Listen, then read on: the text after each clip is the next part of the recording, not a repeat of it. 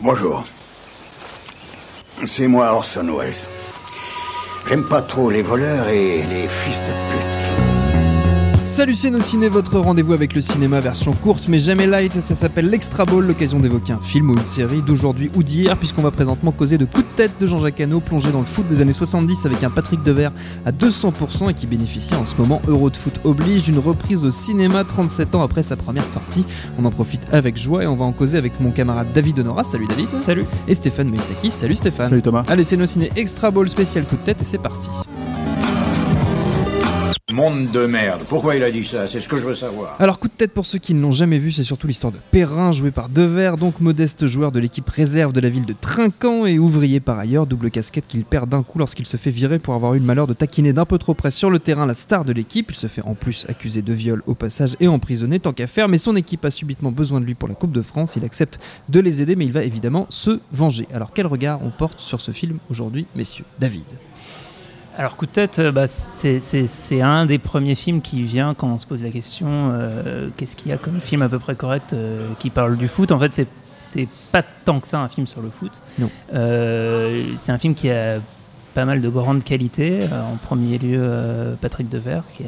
voilà, je pense à peu près tous les, tous les films avec Patrick Devers mé- mé- méritent d'être vus essentiellement pour lui. Euh, comme autre qualité, il y a- il y a- c'est aussi un scénario de Francis Weber, qui est- euh, jeune Fran- Francis Weber euh, avant de- d'avoir commencé à, réaliser ses comédies. Euh, D'où le nom de Francis Perrin, d'ailleurs, je crois. C'est un- son, son nom de, de Ouais, personnage. ouais, C'est le fétiche. personnage qui Fétiche, ouais. ouais. Et, euh, et, euh, et ça a aussi, je dirais, une qualité peut-être qui vient plutôt de, de Jean-Jacques Hano, de- d'avoir cherché euh, à inscrire le film dans, euh, dans une réalité et un réalisme. Ils sont, ils sont euh, beaucoup aidés de, de qui a mis à disposition euh, euh, l'équipe de, de la JOCR et, le, et, euh, et notamment, un- je crois, un vrai match de, de- de D2 à l'époque euh, qui a permis de tourner une séquence du film du coup très réaliste. Euh, Il y a aussi un joueur qui fait la, la doublure joueur de, de, de- de- doublure foot de Patrick Dever qui, euh, de, ce qu'on dit, était totalement mais euh, extraordinairement nul au foot. Donc, il pouvait même pas jouer le, le- le mec qui joue au foot correctement.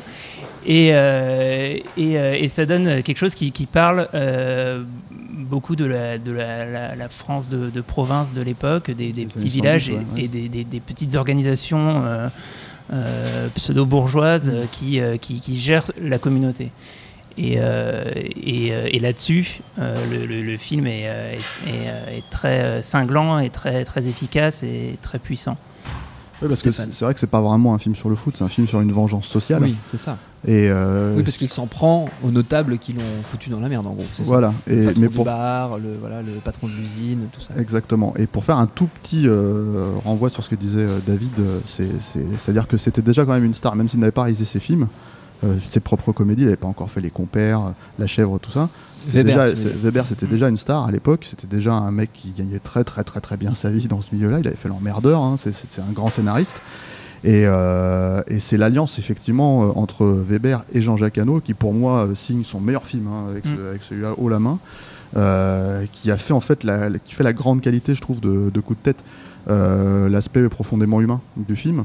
Parce que euh, d'un côté, tu as quand même Weber qui, a toujours pratiqué un cinéma euh, bourgeois, hein, euh, une comédie bourgeoise, tu vois, un peu là-dedans dans, son fonctionnement, très, très, très, très, très efficace, hein, très bien écrite.